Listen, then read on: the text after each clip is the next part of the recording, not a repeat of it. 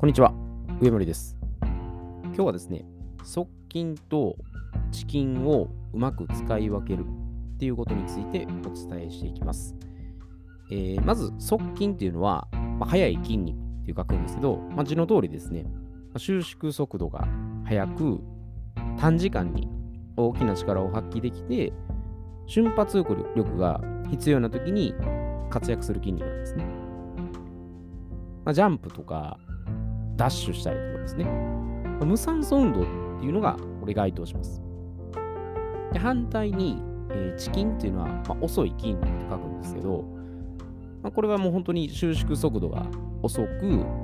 長時間収縮することができて、まあ、持久的な運動をするときに活躍する筋肉なんですね。ま水泳とかマラソンといったような、ま有酸素運動ですね。ま、これが該当します。で、今回あのお伝えする内容っていうのは、あくまでですね、まあ、私の個人的見解になります。絶対こうしなければならないっていうふうに、あの決めつけるのではなくて、まあ、自分にやっぱり適した内容です。まあ、それを選んで、あの活用してもらったらいいかなと思います。で、今回のこのテーマが、仕事や私生活とどう関連するかっていうのをつなげて考えると、まあ、新しい視点が見えてくるんですね。で、この、まあ、側近と遅筋っていうのが、さっきのね、えー仕事、私生活と、まあ、どうつながっていくかということで、まずこれ取り上げようと思った背景が、えー私が学生時代ですね、この筋骨隆々の体格に憧れてですね、まあ、筋トレをものすごくやったりね、まあ、瞬発力をひたすら鍛えてきたんですね。学生の中では、まあ、筋力も強い方で、まあ水泳をしてた影響もあって、逆三角形の体型やったんですね。でまあ、睡眠とストレッチをね、えーきちんと取り入れていったら、身長はもう少し伸びてたと思います。ちょっとこれがね、あのー私の睡眠がどうも苦手だったので、なかなかしなかったんですけど、まあここはちょっと唯一の悔やんでるところかなと思います。で、まあ、有酸素運動、無酸素運動もね、えー両方行って、まあ、自分で言うのもちょっと変ですけどね、えー運動神経は、まあまあ良かった方だと思います。ただし、持久力が良かったです。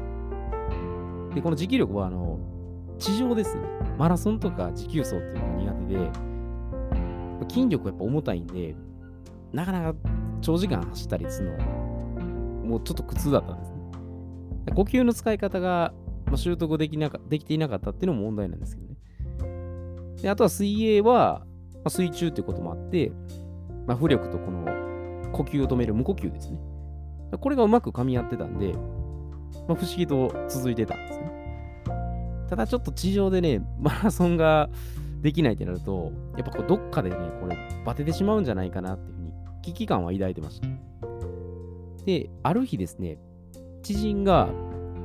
トライアスロンに、まあ、出場してるってことを聞いたんで、さすがに私もトライアスロンちょっとね、出てみたいと思った時に、トライアスロンはあれ3つあるんですね。まあ競泳と、まあ、サイクリング、自転車と、で最後マラソンですね。でマラソンがどうも一番私の中でボトルネックだったんで、これはやっぱり出るんだったら持久力つけなければと思って、これでマラソンする決心をしたんですね。で、最初はもう5キロぐらいの、まあ、ランニングから始めて、まあ、徐々に距離伸ばしていったんですね。で、平地ではなく、このアップダウンのあるとこ、坂道ですね。まあ、そこを選んで、もう自分に負荷をかけていったんですね。で、これやっぱ慣れ、慣れですよね。あの最初は本当にもう、もう苦痛だなと思ったけど、だんだんだんだんやりこなしていくうちに、体が覚えていくんで、まあ、苦手だったマラソンっていうのが、日課のように変わって、まあ、今ではですね、こう、フルマラソンのね、まあ、距離とかも走れるようになったんですね。まあ、最近ちょっと走ってないんでね、あの衰えてるかもしれないですけど、まあ、ここで何をちょっと私があの言いたいかというと、トレーニングの順番なんですね。で、若い人とかね、私もそうだったんですけど、学生時代ってこう、筋力つけたいっていう意識が強いんで、やっぱりいきなりこう筋トレとかね、ああいう激しい運動を始めちゃうんですね。もそれをするよりかは、最初はストレッチとかね、呼吸とか、そういうところを優先に始めた方が、これ実は無難なんです。で、若い間はね、やっぱ体も機敏に動きますし、筋力もそこそこあるんで、まあ、少々無理しても問題ないんですよ。で、しかしやっぱ高齢になるにつれたら、これどんな方でも筋力も、ね、瞬発力もやっぱ衰えますし、この側筋をずっと維持し続けるっていうのは結構なかなか難しいんですね。むしろチキンを、まあ、維持していく方が長続きはしていきます。まあ、ある程度、まあ、筋力呼吸の使い方ができているんであれば、まあ、ジムとかでね、あの筋力トレーニングとかやっても、まあまあ構わないと思います。で、ストレッチとかね、この呼吸法っていうのは、筋力強化っていうよりは、なんか体のバランス調整みたいなものなんですね。で私みたいにその筋力アップしたいっていう人からしたら、もうつまらないですし、飽きてしまうんですね。で、もう一個私がね、これ、やっぱりこういうストレッチとか避けてた理由としたら、この、これが多分一番大きい理由ですね。なんかこう大胸筋ががっちりついて、腹筋が割れて、で、腕の上腕二頭筋が盛り上がった体型に、その憧れを抱く理由としたら、やっぱ周囲からチヤホヤされたよね。あの人すごい筋肉だなとかね。で、鏡に映る姿を見て、ちょっと自分のその酔いしれる姿、自己増水ですね。で、こういう承認欲求が、なんか目的になってたんですね。で、これやりすぎると、やっぱり体を鍛えるというよりは、周りから見られてどうかばっかりを気にしてしまうんで、ちょっと趣旨とかね、方向性がやっぱ変わっていくんですね。で、こういう観点から、ちょっと仕事に置き換えてみると、結構見えてくるんですね。で、側近は、速い筋肉なんで、まあ、短時間でいわゆる手っ取り早く稼ぐ側近ビジネスですね。すなわちお金っていうんです。だから今すぐ、おなんとかしてお金が欲しいとかであれば、まあ、アルバイトをしたら、まあ、家にあるものをね、売ったりするという転売ですね。まあ、これで稼げると思うんです。あくまで、そのお金を稼ぐっていうことだけに目的にしてるんで、やっぱ瞬間風速的に終わる可能性高いです。まあ、宝くじとか、な競馬とかでね、運よく当たるってことも、まあ、その意味では側近にはなると思います。だからこれいいか悪いかちょっと別にしてですね、まあ、一つのこれ手段っていうことです。で、反対に、えー、チキンですね。まあ、これはあの鳥のチキンとかじゃなくて、もうマラソンとかね、持久走のように、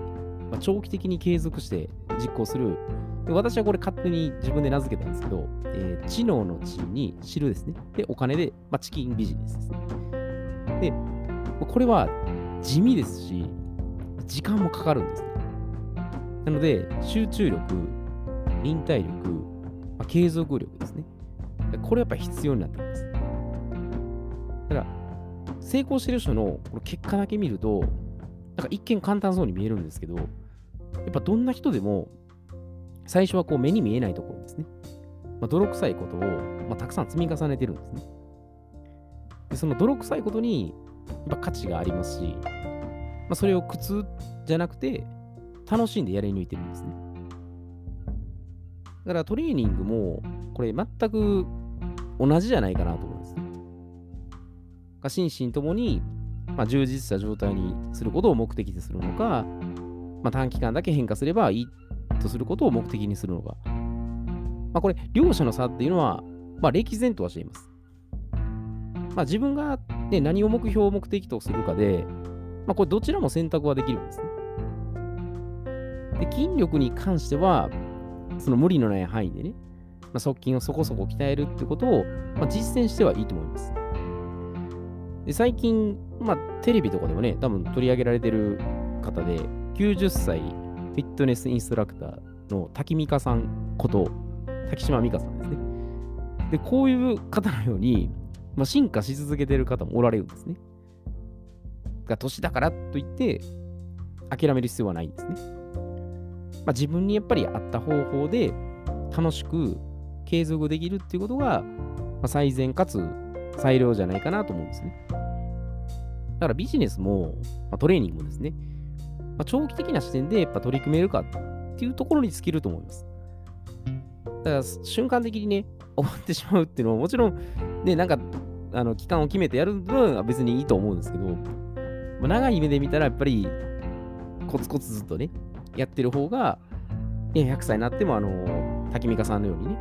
まあ、心身ともに健康でいられる確率は高くなると思うので、まあ、そういった意味で、まあ、チキンの使い方とかね、側近の使い方っていうのをうまく使い分けてね、えー、取り入れていったらいいんじゃないかなと思います。まあ、私も100歳になっても、まあ、滝美香さんみたいにね、あのやっぱ心身ともに健康でいたいと思いますので、えー、できるだけちょっとコツコツとね、えー、やっていこうかなと思います。えー、では、今日はこれで失礼いたします。